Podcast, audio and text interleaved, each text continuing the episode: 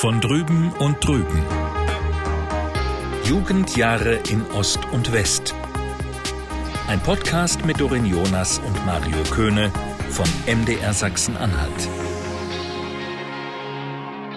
Hallo Mario. Hallo Doreen, herzlich willkommen in Lingen. Oh, vielen, vielen Dank. Ist ja wirklich ganz schnuckelig hier bei euch. Danke. Also wir haben uns ja auch den, den schönsten Platz jetzt zum Produzieren ausgesucht. Wir sitzen auf dem äh, Universitätsplatz vor dem alten Seminargebäude und dem alten Professorenhaus und zeichnen unsere letzte Folge heute auf von drüben und drüben. Genau, und wir sind heute, also aus meiner Sicht ja ganz, ganz weit drüben, mhm. nämlich äh, 300 Kilometer von meiner alten Heimat, von Öbisfelde entfernt.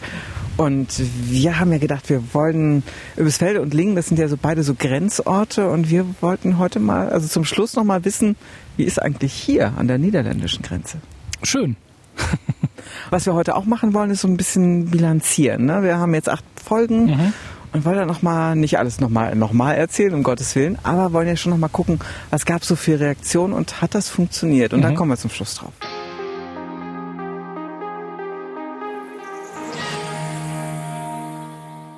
Ja, Doreen, du hast ja jetzt meine Heimatstadt Lingen äh, schon ein bisschen angucken können. Wie ist so dein erster Eindruck?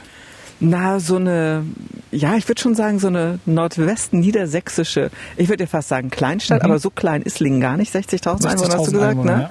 Und ähm, schön gepflegte Stadt, denen geht's hier ganz gut, da habe ich den Eindruck den Leuten. Ist das so? Äh, ja, Lingen ist äh, wirtschaftlich, eine wirtschaftlich sehr starke Stadt und das merkt man auch. Es ist äh, viel Geld da, es momentan mit Corona natürlich immer so ein bisschen mit einem kleinen Fragezeichen noch dahinter. Aber es ist mehr Geld da als in anderen Städten und das merkt man. Das beste Beispiel ist dafür das kulturelle Angebot. Also ich glaube, da kann sich Lingen schon mit großen Städten auf jeden Fall messen. Und ähm, das zahlt, zahlt natürlich dann auch auf die Bürger, ne, auf die Menschen, die hier wohnen. Und ähm, ich glaube, es gibt keine Kita in der Stadt, die äh, nicht saniert ist oder gerade saniert wird. Und ähnlich ist es mit den Schulen auch. Und äh, ja, du hast ja die Innenstadt gesehen, die auch ähm, sauber aufgeräumt und äh, ja auch modern ist. Das wo, merkt man schon. Wo kommt das Geld her? Wo verdienen die Leute das? Oder ähm, wo kommen die Steuern her? Lingen ist eine äh, große Industriestadt, schon, schon sehr lange. Ähm, es gibt im Süden der Stadt das Atomkraftwerk, das Kernkraftwerk Emsland, was noch bis Ende 2022 läuft. Ähm, zwei Gaskraftwerke stehen dort auch noch, die, die für länger ausgelegt sind. Dann äh, gibt es dann ein Stahlwerk, es gibt ein großen, äh, große chemische Unternehmen, die hier sitzen und ähm, hier produzieren. Wir haben ähm, eine Erdölraffinerie und wirklich auch ein großer, breiter, großer, breiter Mittelstand, der auch mit dazu beiträgt, dass die Stadt tatsächlich so, so reich ist. Also ich weiß jetzt nicht, wie alt die Amsterdam Arena schon ist. Ich glaube, sechs oder sieben Jahre. Die Arena hier im Nordwesten, wo tatsächlich auch dann größere Städte irgendwie, äh, also Münster und Osnabrück sind die beiden nächsten größeren Städte bei uns in der Region, die bei den Veranstaltungen da nicht mithalten können. Also Bob Dylan hat hier gespielt und äh, ja, ja, er hat glaube ich drei Deutschlandkonzerte gespielt und, äh, und Hamburg, Hamburg, Frankfurt, Lingen, genau. Okay. Und ähm, das ist ja auch was, du hast ja vorhin gesagt, dieser, dieser solide Mittelstand, das ist, wo man Geld verdient. Und jetzt gehe ich mal zurück zum Osten, mhm. also zur DDR. Das ist ja an vielen, vielen Orten weggebrochen. Also jetzt sind wir ja schon nach Wendezeit. Mhm. Also als ich aufgewachsen bin, gab es in Öbisfelde ja schon einige Kaufhäuser oder eben worüber wir ja beim Einkaufen schon mhm. erzählt haben. Aber es gab auch eine Konservenfabrik, es gab eine, äh, eine Schuhfabrik, es gab verschiedene, ja, die Leute haben alle gearbeitet und, glaube ich, mehr oder weniger gut verdient. Es mhm. war ja auch einheitlich mhm. zu DDR-Zeiten. Und äh, diese ganzen Sachen, dieses, dieses gewachsene Mittelständische, das hat zum einen de, der Osten kaputt gemacht, also einfach, weil es viele Enteignungen mhm. gab, weil alles, fast alles verstaatlicht ist. Und die, der zweite Schock war dann natürlich nach der Wiedervereinigung oder nach dem Fall der Mauer, als gewisse Unternehmen nicht in die Marktwirtschaft geschafft haben oder so ungünstig durch die Treuhand mhm. äh, abgewickelt worden sind. Ähm, und du merkst einfach, im Osten gibt es diesen Mittelstand nicht, in den meisten Städten jedenfalls nicht.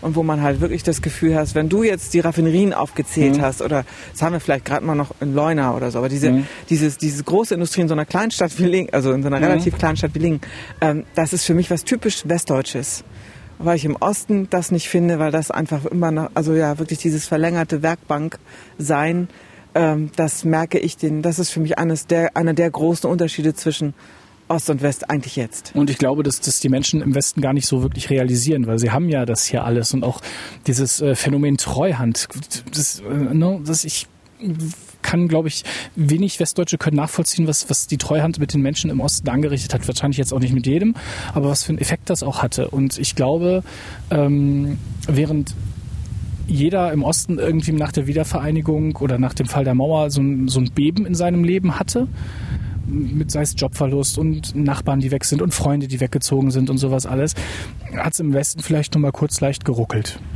Und ja, genau. das, diese, diese Erfahrungen hat man halt im Westen nicht. Mhm. Und natürlich kann man die nicht nachholen, aber man kann zuhören den Leuten, die diese Erfahrung gemacht haben. Und ich glaube, das ist etwas, was man im Westen vielleicht noch lernen sollte. Das ist zumindest mein Eindruck. Und ich glaube, wichtig ist da auch die Reflexion, wenn man sagt, ja, im Osten gibt es so die tollsten Straßen, mhm. die neuen Häuser, die neuen Kitas, was auch immer. Ähm, aber wer das gebaut hat, das waren ja Konzerne oft mhm. aus Westdeutschland, die einfach daran mhm. wirklich auch gutes Geld verdient haben. Das aber muss keine man Steuern gezahlt haben. haben dann, ne? Aber vor allen Dingen dieses, dieses Geld verdienen. Also mhm. das war jetzt nicht, das ist nicht direkt an die Leute gegangen, die da wohnen. Mhm. Ne? Ist natürlich nicht immer so, aber also ich finde diesen Aspekt immer noch ganz wichtig, wenn man da so wirtschaftlich drüber redet.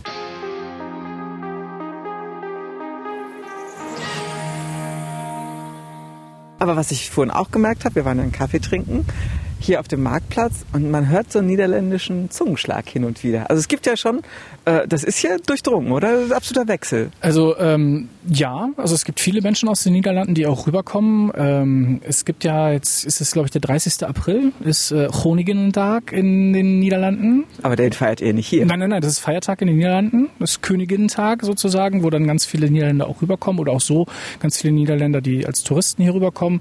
Ähm, das emsländische Platt ist auch sehr eingefärbt vom Niederländischen und deswegen klingt es dann auch ganz oft so ein bisschen danach und äh, ja, das sind halt, so, also es sind jetzt die heutigen vielen Verbindungen, die Lingen zu den Niederlanden hat. Also wenn du die, wir haben ja den Marktplatz gesehen, ähm, das historische Rathaus aus dem 17. Jahrhundert und auch die Häuser, die drumherum standen mit diesen, mit diesen Stufengiebeln und so, das ist mhm. alles niederländische Architektur. Das weiß man natürlich auf den ersten Blick nicht, aber ähm, das ist halt alles noch so, so die Folgen von, von damals, als Lingen noch mal niederländisch war, ja. Aber wir haben auch vorhin geplaudert, also Paare, Niederländisch, äh, Lingisch, das ist alles völlig normal.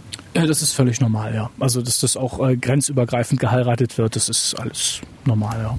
Die beste Freundin meiner Mutter ist seit Jahrzehnten, äh, kommt aus den Niederlanden, ist seit Jahrzehnten mit ihrem Mann aus, aus Deutschland verheiratet. Das die sprechen dann auch alle immer zweisprachig? Also ich weiß jetzt nicht, wie gut er Niederländisch spricht. Also sie spricht sehr gutes Deutsch. Und ähm, sie kommt aus einem relativ grenznahen Ort auch. Und da ist es ganz oft so, dass die Leute auch, die Menschen auch Deutsch sprechen in den Niederlanden. Und vermisst du das eigentlich, wenn du jetzt ja meist in Magdeburg bist? Oder äh, dieses, dieses, ja, das ist ja doch ein anderes Temperament vielleicht auch. Ähm, wie ist das? Also ähm, die Niederländer sind ja ein relativ äh, buntes und äh, tolerantes Völkchen und sehr offenes Völkchen und so und ähm, das fehlt mir manchmal schon so ein bisschen. Also das, äh, das geht den Emsländern auch komplett ab. Man sagt ja auch immer Emskop. Und, das heißt so Sturkopf oder? Ja, genau, so ein okay. Sturkopf. Ähm, das geht in Amsterdam ja auch komplett ab, ähm, was ich jetzt auch nicht unbedingt immer negativ finde, wenn man so neue Menschen kennenlernt und die erst verschlossen sind und dann ja sie so nach und nach kennenlernt. Ähm, aber dieses offene Niederländische manchmal, das, da hat man halt einfach Bock dann drüber zu fahren und sich dann da einfach einen Tag irgendwie treiben zu lassen, lassen in Enschede zum Beispiel und das alles ein bisschen zu genießen und mitzunehmen. Und das fehlt, das fehlt mir dann tatsächlich manchmal schon. So, und wenn ich jetzt in die Niederlande fahren möchte, 20 Minuten, wann bin ich da? Ja, so ein halbes Stündchen. Ne? Also der direkte, also direkte Weg geht über eine Bundesstraße, kannst du schlecht überholen. Also mit LKWs vor dir eine halbe Stunde und ansonsten geht es auch über die Autobahn, ist ein bisschen ein paar mehr Kilometer und dann und dann fährst du rüber, ja. Und von der Grenze sehe ich nichts. Äh, man sieht die alten Gebäude noch und es steht halt dieses ähm, Republik Niederlande-Schild am Rand und dein Handy meldet sich, dass du im niederländischen Netz bist, schon weit vor der Grenze, weil die so weit rüberstrahlen dürfen, die Niederlande.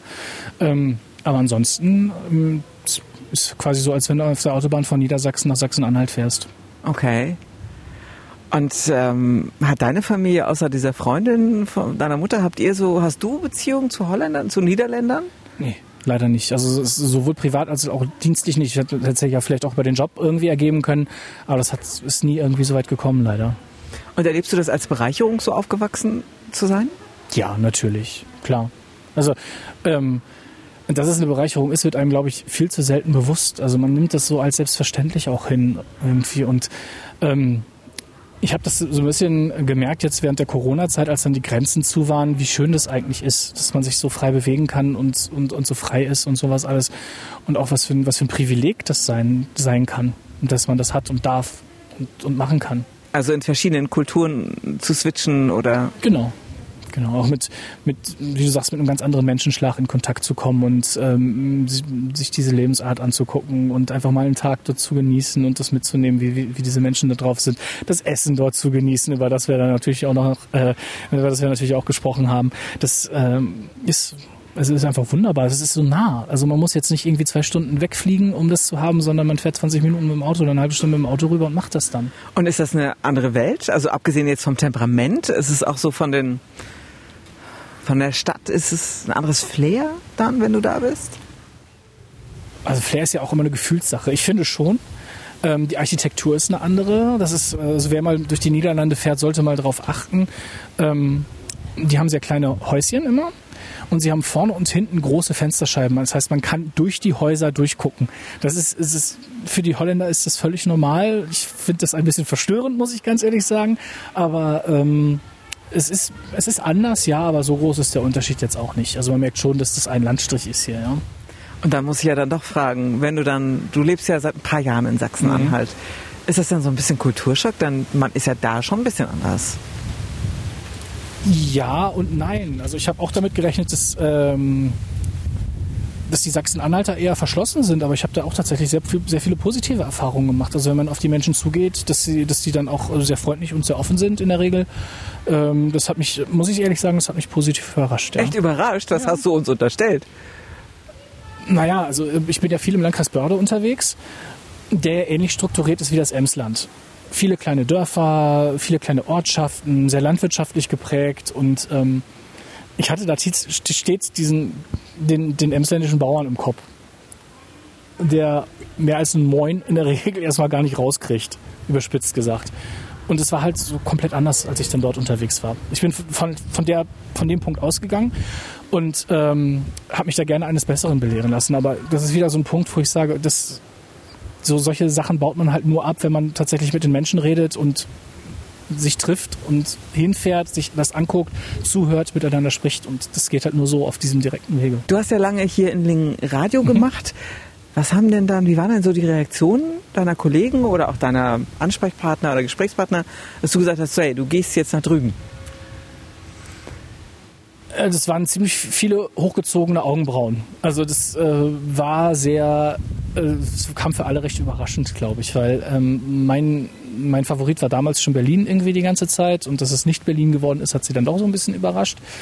Ähm, zumal Magdeburg, also ohne der Stadt jetzt zu nahe treten zu wollen, aber ähm, ja, wenn man heute auf den Osten guckt, wo, wo guckt man da als erstes hin, wenn man nicht auf Berlin guckt? Leipzig? Natürlich auf Leipzig, vielleicht noch auf die, auf die, äh, vielleicht noch Potsdam oder an die Ostsee vielleicht. Und ähm, ja, das waren schon ziemlich viele überraschend. Also irgend, äh, wir haben ja gerade auch einen ehemaligen Kollegen von mir getroffen, der hat das nur mit einem krass kommentiert, dass es, dass es jetzt nach Magdeburg geht. Ähm, das war schon, schon überraschend, ja. Und konnten die sich so unter Osten was vorstellen? Hatten die da so ihre Klischees im Kopf oder äh, war das Thema eher oder was anderes? Es ging, es ging eher um das, also mit den Kollegen ging es halt erst eher um das Journalistische, was dann, was dann jetzt auf mich zukommt. Ähm, wir haben gar nicht so viel über das, das, das Osten an sich dann, dann geredet. Es ging mir tatsächlich um die, um die zukünftige Arbeit. Ähm, natürlich gab es da den einen oder anderen Bananenspruch dann oder immer noch. Ja, ja, natürlich und äh, Südfrüchte und solche Geschichten. Den kriege ich auch heute noch. Es ist, es perlt an mir ab. Ich finde es nicht witzig. Es ist okay, wenn die es witzig finden, mein Gott. Ne? Aber ähm, es gab, also den einen oder anderen blöden Spruch gab es natürlich, aber ansonsten haben wir uns tatsächlich dann auf das, das Dienstliche mehr fokussiert, ja. Und hast du das Gefühl, dass die Leute, wenn einer jetzt mal, einer der Kumpels rübergeht, in Anführungszeichen, mhm. dass da auch die Neugier wächst, was da im Osten so ist oder was die Leute so bewegt? Das hoffe ich. Also ich hoffe, dass dann die Menschen zumindest auch die Neugier haben, um sich das dann, wie ich, wie ich sagte, um dann mit den Menschen dann vor Ort auch ins Gespräch zu kommen und einfach mal zuzuhören, was sie, was sie, was sie einem dort erzählen und wo, was, wo da der Schuh drückt und wie, wie das Leben da so ist. Ähm, ich habe es bei meiner Familie gemerkt, die ähm, so wirklich Kontakte zum Osten vorher nicht so großartig hatte. Na, gar keinen hast du gesagt, oder? Also in die DDR nicht, schon danach äh, schon, aber so, so großartig halt noch nicht und auch eben halt noch nicht das, das, typisch Osten flache Land. Ne? Das, das eben halt auch nicht. Und dass man da ähm, dann auch nochmal ein ganz anderes Bild davon kriegt, dass eben halt nicht alles so toll aussieht wie das durchsanierte Ostberlin jetzt, sondern dass eben halt das da noch anders ist und auch komplett anders aussieht und die Probleme auch andere sind. Und äh, ich hoffe, dass, dass wir da dann äh, das schaffen, dass sich die Leute da nochmal ein bisschen mehr offenen Augen dort bewegen und auch offeneren Ohren, um dann auch ein Gefühl dafür zu bekommen, wie die Menschen dort ticken. Hattest du hier in der Schule irgendwie Niederländisch irgendwas gelernt? Gar nicht, ne? Nein, nein, das, das konnte, also das hatte ich ja glaube ich schon mal kurz angerissen. Es gab, ähm, Lingen hatte zwei staatliche Gymnasien zu meiner Zeit noch und die haben dann in der Oberstufe kooperiert und das andere Gymnasium, auf dem ich nicht war, da konnte man ab der 9. Klasse Niederländisch lernen. Meine beste Freundin hat das gemacht ähm, und äh, ich würde mir wünschen, das würden noch mehr Leute machen. Ich ärgere mich heute ein bisschen, weil ich das auch als, so ein bisschen als Zeichen von Respekt sehe irgendwie. Ne? Also die Länder entlang der deutschen Grenze sprechen, das, sprechen alle Deutsch, aber umgekehrt ist, sind wir da so ein bisschen faul, was das Niederländische angeht. Ähm, was so die, das grenzüberschreitende Kommunizieren angeht, wäre das, glaube ich, schon ein bisschen cooler gewesen. Ja.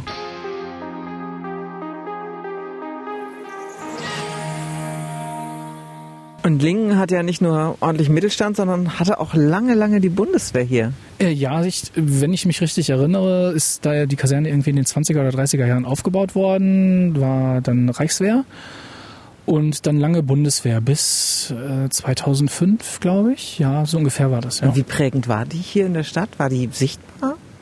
Ähm, also es waren schon, schon äh, Bundeswehrsoldaten in der Stadt auch unterwegs. Das hat man, hat man auch gesehen. Ich weiß gar nicht, ich glaube 600, 800 Soldaten groß, die Kaserne.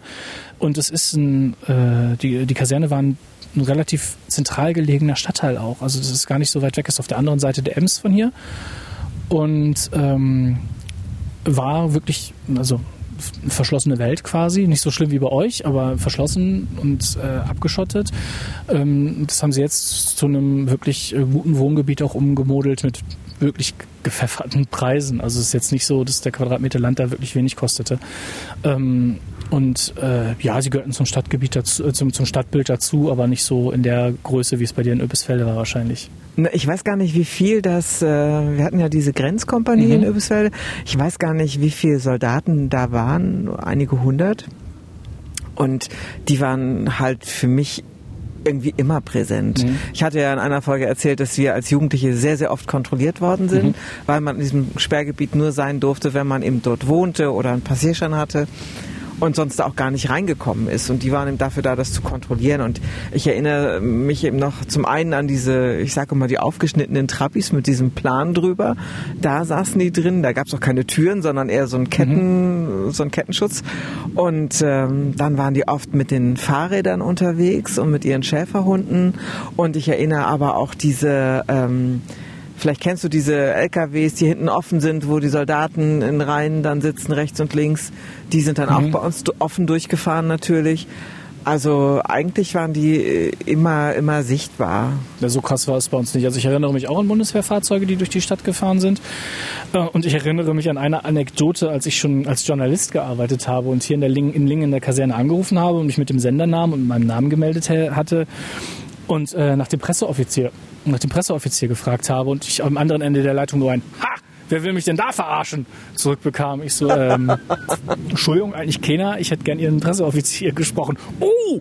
Augenblick bitte. Ne? Und äh, kriegte dann auch den Presseoffizier ans, ans dem war wichtig. Ich habe nicht gepetzt, äh, kriegte den Presseoffizier dann ans, ans äh, Telefon und musste im Nachhinein sehr, sehr lachen. Ja. Also das ist so die, die positive Begegnung, die man mit der Bundeswehr hatte. Wir hatten ähm, meine Musterung ja, wollte ich gerade sagen. Mhm. Du warst ja kein Bundeswehrsoldat. Ich, hab, ich habe verweigert, ja. Ähm, meine Musterung war in Meppen, Kreiswehrersatzamt und ähm, man, bevor es dann zu, zu, zu diesem Untersuchungsteil, diesem ominösen Untersuchungsteil ging, fanden halt erst Gespräche statt, das allererste Vorgespräch dauerte, glaube ich, zehn Minuten und am Ende des Gesprächs meinte dann der, der ähm, Soldat, der mir gegenüber saß, ähm, haben Sie noch irgendeine Frage? Ich so, ja, wo kann ich denn hier verweigern? Ah, das hast du hinterher erst gesagt? Nee, das habe ich am Ende des ersten Gesprächs ah, okay. gesagt. Und dann sauste ein Stempel auf meine, auf meine Kladde und da war mir schon klar, hm, das wird jetzt, glaube ich, nicht ganz so angenehm. Ähm, und bin dann äh, gemustert worden, so wie man es tatsächlich auch kennt. So, ich spare mir jetzt die, die, die ganzen Details, habe dann aber im Nachhinein verweigert. Ja, das ist. Mit welcher Begründung? Was musste man da sagen? dass es eine Gewissensentscheidung ist. Also, ähm, dass es tatsächlich irgendwie einfach eine, eine Gewissenssache war. Ähm, dass man das mit seinem Gewissen nicht vereinbaren konnte, die Waffe in die Hand zu nehmen oder Waffengewalt zu verüben oder sowas. Und wie alt warst du? Also das, das in Anführungszeichen, das reichte. Das, in Anführungszeichen, das reichte, ja. Ähm, das muss gewesen sein. Ich habe mit 18, nein, 19 mein Abitur gemacht, 2002. Ähm, ich weiß gar nicht, ob ich während der Schulzeit oder direkt danach gemustert worden bin. Nee, es muss vorher passiert sein, weil ich bin direkt von der Schulzeit in den Zivildienst gegangen. Also ich, ich bin so 17, 18. Ja. Und bei uns gab es das nicht zu DDR-Zeiten. Also es gab keine Möglichkeit der Verweigerung, mhm. ohne dass es eine Haftstrafe oder eine andere Sanktion nach sich zog. Also bei uns war das ähm, schon sehr frühzeitig, dass die Armee oder die Nationale Volksarmee hieß sie ja mhm. richtig, in die Schulen ging. Da war es vor allen Dingen gewünscht, dass man sich für mehrere Jahre verpflichtete. Mhm. Also der Wehrdienst in der DDR dauerte 15 Monate, nee, Moment, anderthalb Jahre oder drei Jahre. Und ähm, wenn man seinen Wunschstudienplatz bekommen wollte, machte man meistens schon drei Jahre. Und die Leute haben dann angefangen, also ab 18 wurden sie dann eingesetzt mhm. oder dann mussten sie zur Fahne, hieß das bei uns? Wie ist das bei euch? Zum Bund, oder? Zum Bund, ja. Ne? Und ähm, wer aber den Dienst an der Waffe ja, verweigern konnte, ja, aber auch ablehnte, der wurde dann Bausoldat. Das heißt, sie haben da irgendwelche Dämme gebaut, irgendwelche Gräben gezogen. Mhm. Das waren so die, die letzten da, dann da in der Truppe. Und äh, ich weiß, ich weiß, ich erinnere mich an eine Begegnung, das war schon im Herbst 89, auf so einer Disco, auf so einer Tanzveranstaltung. Da waren auch äh, dann Soldaten, die waren ja frisch da. Mhm. Ne, die wurden, glaube ich, im September fingen die auch irgendwie an und die waren dann in diesem, in diesem Öbisfelde an der Grenze und die Mauer fiel oder war schon gefallen. Und ich, ich glaube, es war kurz vorm Fall. Und, ähm, und es war eine ganz komische Stimmung auch für die jungen Männer da, die ja auch gar nicht eigentlich wussten, wo, wo sie hingehörten. Und das ist eben ganz dieser, ich weiß nicht, wie das bei euch äh, dann, du kennst es ja auch nicht direkt. Also ich weiß von ganz vielen Hierarchien, ich weiß von ganz viel Schikanen für, für Neuankömmlinge. Also das äh, war sicherlich nicht vergnügungssteuerpflichtig. Also ähm, ich kenne es auch nur von Erzählungen und es muss, glaube ich, im Osten viel schlimmer gewesen sein als im Westen. Und aber genau dieses Hierarchie-Ding war eigentlich mein großes Problem auch an der, an der äh, Geschichte. Ähm, ich glaube, durch mein Journalistendasein hinterfrage ich einfach viel zu viel, was, was irgendwie gesagt und gemacht und getan wird. Und da wusste ich direkt, also es wird entweder ungemütlich oder stressig und das geht nicht. Das kann ich nicht. Mhm. Und bei uns an der Grenze kam ja noch dieses Schießen dazu. Mhm. Also ich weiß von keinem direkten Fall jetzt. Und ich habe auch in, in Übelsfelde musst du dir vorstellen, ähm, man wollte uns ja trotz aller Uniformen, die wir da hatten, suggerieren, das ist eine ganz normale Stadt. Die es natürlich nicht war. Äh, aber wir haben jetzt auch nicht, sollte so eine, das nannte sich im DDR-Jargon Grenzverletzung. Wenn es solche Vorfälle gab, hat man das ja auch versucht, sehr klein zu halten. Man hat vielleicht mal gesehen, wenn dann viele von diesen Lastwagen durchgerauscht sind und diese, diese kleinen Autos von denen, das waren ja alles mhm. Trabis, mhm. die machten natürlich auch Lärm. Also die schossen dann da auch durch. Da wusste man, es gibt irgendwas Unklares oder so, aber ansonsten wollte man uns ja auch in Anführungszeichen Sicherheit wiegen. Denn wir befanden uns ja an der Staatsgrenze und ja. wir befanden uns ja eigentlich, also nicht nur eigentlich, wir befanden uns ja wirklich direkt an der Grenze zwischen ja, Sozialismus, Warschauer Pakt und Kapitalismus, also der NATO. Mhm. Also das war ja dann noch ein, eigentlich also nicht nur eigentlich, es war ja eine heiße Grenze. Und dadurch war diese Lage dann nochmal anders.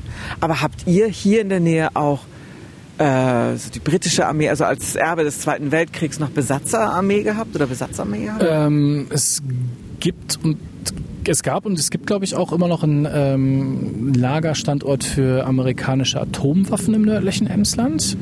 Ich weiß, äh, ich meine, es gibt den, den, diese, diese Lagerstätte noch, ich bin mir nicht ganz sicher. Ähm, aber die nächsten britischen Kasernen, das war so ähm, Münster, Osnabrück und Ostwestfalen, aber die, hatten, die, die hatten wir hier nicht, nein.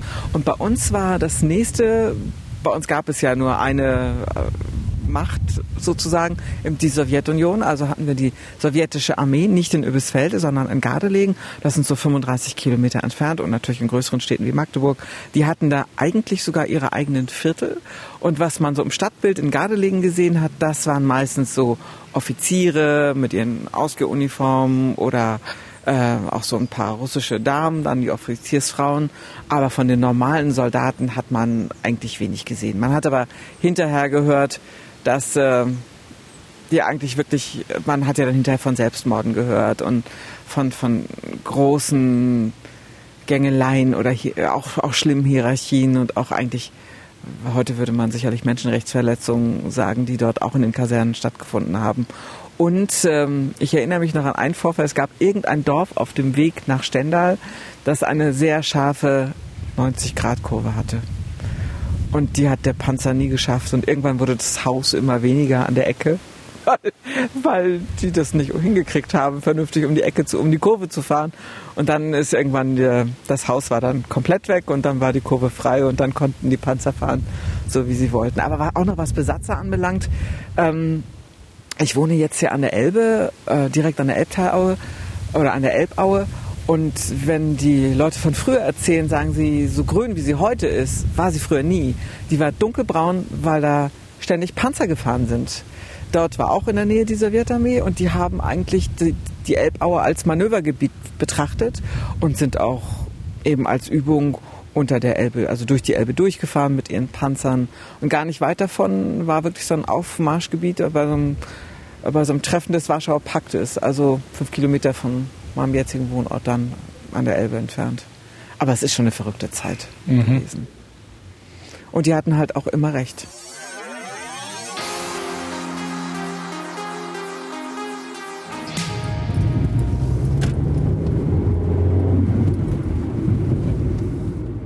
So, jetzt sind wir wieder hier in Magdeburg, Mario. Genau, zurück in Magdeburg, zurück aus Lingen. Und kurz vor dem Ende. Ja, wir sind so ziemlich am Ende mhm. mit unserem Podcast. Wir haben schon eigentlich alles durchgenommen, was wir durchnehmen wollten, genau, was, was wir hatten. hatten. Mhm. Wir waren ja auch in Öbisfelde und jetzt eben zuletzt in Lingen an unseren Stationen, wo wir aufgewachsen sind, von denen wir ja auch erzählen wollten. Und sag mal, gibt es irgendwas, Mario, was dich so nochmal völlig überrascht hat? Du hast ja, du lebst ja schon ein paar Jahre mhm. hier in Sachsen-Anhalt. Gibt es noch irgendwas, was, ey, so war das bei euch?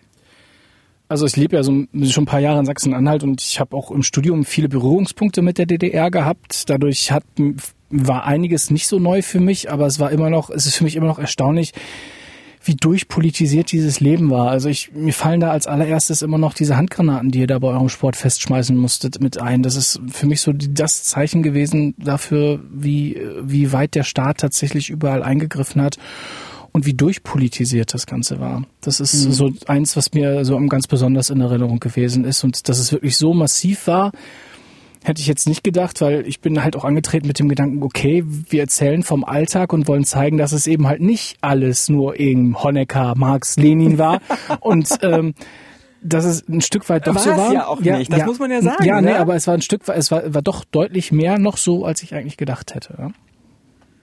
Und bei mir war es so, also ich wusste natürlich vieles. Ich hatte ja in einer Folge mal erzählt, wir aus dem Osten, zumindest meine Generation, war eigentlich damals ganz heiß darauf, sich doch der Generation im Westen eigentlich sehr anzupassen. Man wusste vieles, man kannte auch vieles durchs Fernsehen, Hörfunk und so weiter. Ähm, und hatte dann auch viele Bekannte in den frühen 90ern. Das mischte sich dann ja. Aber ich fand total interessant, wie du von deinem Lehrer erzähltest, wo ihr keine Spiegelartikel lesen durftet zu so umstrittenen Themen. Und Spiegel ist jetzt ja nur auch nicht das linkeste Blatt, was mir einfällt. Also wo, wo das so vorgefertigt war. Klar, du hast erzählt, Emsland, CDU, ganz schwarz und wer bestimmt die Lehrer und so weiter. Das war ja dann auch schon ein bisschen Politik. Ähm, und das hat mich schon erstaunt, denn so, du bist ja etwas jünger als ich und das ist ja so lange her nicht. Also das fand mich, das hat mich sehr interessant, äh, das hat mich sehr überrascht. Und interessant fand ich auch deine Neugier für Osteuropa. Also dass du doch schon sehr jung eben nach Krakau gefahren bist äh, und dann dich da auch so aufmachst, um um ja nicht so die klassischen Sachen zu entdecken, sondern eben ja so Osteuropa erschnupperst. Das fand ich auch auch ziemlich cool. Also ich habe ganz viel auch die Erkenntnis gewonnen, ähm, obwohl es einige Unterschiede tatsächlich gibt, dass doch ganz, ganz viel schon äh, vor dem Mauerfall irgendwie gleich war. Also das inzwischen, das ist bei uns hieß es irgendwie Bundesjugendspiele, bei euch hieß es Spartakiade, wenn man jetzt mal so mhm. diese Details auseinanderlässt, ähm, dass das ziemlich viel doch auch identisch war. Also dass uns da auch also gefühlt mehr eint als äh, getrennt hat. Ja, aber bei der Spartakiade, da muss man sagen, das ist auch schon wieder so eine Leistungskaderschmiede. Wer der besonders gut wurde, war, ging gleich weiter. Mhm. Ich weiß nicht, bei den Bundesjugendspielen war das nicht so ein Drill, oder? Nee, das war nicht so. Nee. Ne? Und das ist eben ein kleiner Unterschied. Mhm. Aber ich glaube, so viele Alltäglichkeiten, auch wie wir miteinander umgegangen sind, so was Kindheit und Jugend auch ausmacht. Also ich glaube, da waren natürlich wesentliche Elemente doch ähnlich, Gott sei Dank. Ja, natürlich, natürlich. Und ähm, was so auf das Heute noch bezogen ist, äh, was, was mich so ein bisschen überrascht hat, ist, dass irgendwie jetzt alles wiederkommt und dass ich, wo ich denn jetzt denke, okay, das hätte man das sich schon vor 30 Jahren wissen können. Also ich sag Wie was so, wiederkommt? Ja, so der, die Ganztag, der Ganztagsunterricht, die Ganztagsbetreuung, was ja typisch war in der DDR. Das war total normal. Ja, und wo, wo ähm, äh, die ostdeutschen Bundesländer ja noch eine viel deutlich viel höhere Quote haben als die westdeutschen, was so die Ganztagsbetreuung angeht, einfach weil es historisch so gewachsen ist. Ähm, die Polikliniken haben wir ja auch ja. drüber gesprochen, ist auch so ein Beispiel. Ne? Alles das, was irgendwie aus dem Osten kam, galt damals so als verteufelt, aber heute ist es wieder die Lösung. Aber ich glaube, der Unterschied ist, dass das ganz praktisch in der Organisation jetzt die Lösung ist und natürlich für die Frauen oder für Eltern, die arbeiten wollen, die beide arbeiten wollen, eine Kinderbetreuung oder überhaupt Mittagessen im Kindergarten oder eine Hortbetreuung nach der Schule, eine Hausaufgabenmöglichkeit, ohne dass die Eltern um zwölf zu Hause sein müssen. Ähm, das ist eine totale Errungenschaft, auch für jetzt, für Gesamtdeutschland. Aber im Osten hatte das dass das, dass das gegründet wurde oder dass das erfunden wurde, wenn wir das so, hatte einfach immer auch einen politischen Zweck. Aber wenn man sich den wegnimmt, dann ist das praktisch super. Und vielleicht sollte man das auch einfach lernen, dass vielleicht nicht alles schlecht war, was aus dem Osten kommt, was im Osten anders war als im Ich Westen. glaube, so pauschal das zu behaupten, ist ja eh Blödsinn. Mhm. Also nichts mhm. ist nur schlecht und nichts ist nur gut. Ich glaube, dass es sehr viele Elemente gab, die die wirklich verachtend waren oder verachtenswert waren. Und ich bin auch froh, dass die DDR nicht, nicht mehr existiert und dass ich praktisch in Freiheit meinen zweiten Weg sozusagen gegangen bin, also nach 16.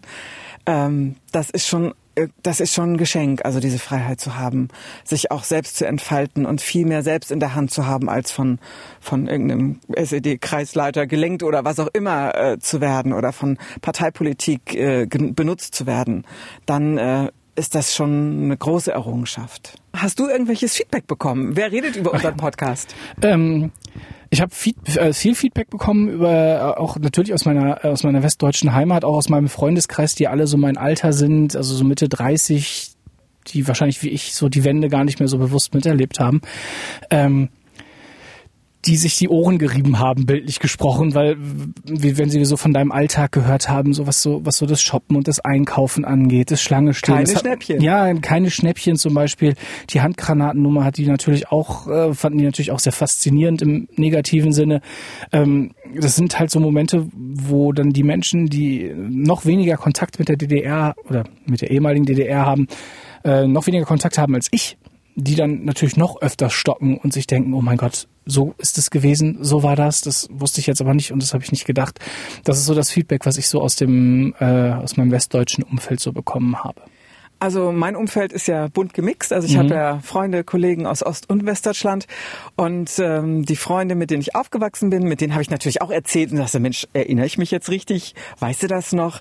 Die ähm, sind Feuer und Flamme, weil es auch da ganz viel Erinnern ist, dass man sich Geschichten erzählt, hey, wie war das? Was haben wir vielleicht auch alle vergessen? Oder stimmt, daran kannst du dich noch erinnern? Und endlich, ja, oder wir hören eben diese Geschichten gern. Und das ist das eine Feedback. Und äh, bei Freunden und auch Kollegen aus Westdeutschland da empfinde ich auch dieses Staunen, ne? dass man sagt so, ey, so war das bei euch? Also das habe ich jetzt nicht gewusst. Äh, oder sagten, klar, das kannte ich, Schlange stehen kannte ich, die Bananennummer, die kennt auch jeder. Aber so viele kleine Seiten des Alltags oder eben Sperrgebiet, gab es das überhaupt? Also dieser sehr, sehr begrenzte Sperrzaun oder dieses, ja, die fünf Kilometer an der innerdeutschen Grenze, dass man da nicht jeder rein durfte, dass man so viel kontrolliert wurde, das äh, hat man ja gar nicht vor Augen. Wer ist da aufgewachsen? Wer ja, wer hat da gelebt? Und das haben wir natürlich erzählt. Und das äh, fanden, ja, die Westdeutschen eher auch sehr, sehr spannend und eigentlich unvorstellbar. Weil jetzt leben wir ja alle so, als wären wir sind halt alle Deutsche. Ja, genau, das merkt man ja schon, wenn man durch Öbisfelde fährt und Öbisfelde zu Ende ist und dann über die Aller und man ist im Westen. Und man und sieht ohne, nichts mehr von Genau, man Grenze, sieht nichts ne? mehr tatsächlich, ja. Wir haben auch noch äh, unterschiedliche E-Mails bekommen, auch mit äh, persönlichen Geschichten, äh, mit Zwillingen, die getrennt worden sind, äh, damals durch den Mauerbau. Ähm, das Thema Kirche hat jemanden noch umgetrieben, auch vor allen Dingen ähm, Kirche und Alltag und Freizeit in der, in der DDR. Und das äh, Apfeldeo von Action habe ich mittlerweile gelernt. nee, nee, nee, nee, das sind zwei verschiedene Stimmt, Paar Action Schuhe. war noch was anderes. Action war die Kosmetikserie und das Apfeldeo gab's noch mal extra. Davon hatte ich, wir hatten in der letzten Folge, in der vorletzten Folge die Düfte nämlich dran. Genau. Und da schwärmte ich so von dem Apfeldeo. Action, das war so eine, ach, das war so eine, eine Kosmetiklinie, Jugendkosmetiklinie. Fanden wir Mädchen damals auch ziemlich cool. Ja, und äh, darauf ist dann halt eingegangen worden. Das ist genau das, was wir eigentlich bewirken wollten, dass die, dass die Menschen so ein bisschen noch aus ihrem Alltag erzählen, sich erinnern und ähm, nochmal so ein bisschen auch ähm, in die Erinnerung, in den Erinnerungen schwelgen können. Genau, wir wollen ja, dass man sich selber erinnert, aber wir wollen natürlich, dass es Austausch gibt, also wie wir das gerade machen. Man begegnet sich ja immer aus Ost oder West und da redet man nicht, ey, kommst du aus dem Osten, kommst du aus dem Westen, sondern meistens erfährt man es irgendwann und ähm, und ruhig mal nachfragen, hey, wie war denn das bei dir? Manche mögen das, manche mögen es vielleicht auch nicht, weil man damit auch abschließen möchte, aber allein dieses Reflektieren und auch weitergeben, dass man auch völlig anders groß werden kann und vielleicht auch reflektieren, hey, was hat denn das mit dem oder der gemacht? Das bedeutet ja was. Ähm, ja, dieser, dieser Austausch, der ist uns ja so wichtig gewesen. Deswegen haben wir den Podcast ja auch gemacht. Also einfach so um anzuregen, Lust zu machen, selber zu reden. Genau, das ist vielleicht auch etwas, was hoffentlich unsere Hörerinnen und Hörer äh, mitnehmen können aus diesem Podcast. Einfach die Lust, sich den anderen Teil des Landes, wenn ich es Ihnen so nennen darf, äh, mal ansehen zu wollen, mal rumzufahren, vielleicht auch einfach mal anzuhalten und einen Kaffee zu trinken. Ich lege das den Westdeutschen sogar noch mehr ans Herz als den Ostdeutschen. Ähm, und einfach mal auch mit den, mit den Menschen vor Ort zu sprechen und ähm, die Hürden sind tatsächlich niedriger, als man so manchmal denkt. Also man kommt sehr leicht mit Leuten ins Gespräch, wenn man es dann richtig anstellt und man gewinnt so viele neue Erkenntnisse und man lernt so viel über über das Land und die Menschen, in dem äh, über das Land, in dem man lebt und über, über die Menschen, die hier auch leben. Ähm, und ich hoffe, dass wir dann dazu ein bisschen auch anregen konnten. Genau, denn Austausch geht ja auch ohne Wertung. Ne? Also, dass man einfach zuhört, ähm, Sachen weitergibt. Das wäre schon schön.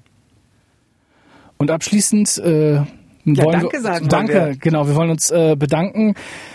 Das wäre so eine ellenlange Liste und die wäre so ellenlang und wir würden trotzdem noch jemanden vergessen. Deswegen machen wir das stellvertretend. Wir machen das an die ähm, Crew der Tutzinger Radiotage Genau. 2018. Die uns darauf gebracht hat, überhaupt unsere Geschichten zu erzählen. Genau, die, ähm, wo diese Idee dieses Podcasts geboren wurde vor, vor zwei Jahren und ähm, wo die Leute gesagt haben, hör mal, das müsst ihr machen, das wird richtig cool und ich kann jetzt nach acht Folgen sagen, das war richtig cool. Ja, das war's. Vielen Dank, Mario. Danke, Doreen. Und danke fürs Zuhören. Von drüben und drüben ist eine MDR Sachsen-Anhalt Produktion zu finden auf mdrsachsenanhalt.de, Apple Podcasts, Spotify und fast überall da, wo es Podcasts gibt. Jede Woche eine neue Folge, immer dienstags.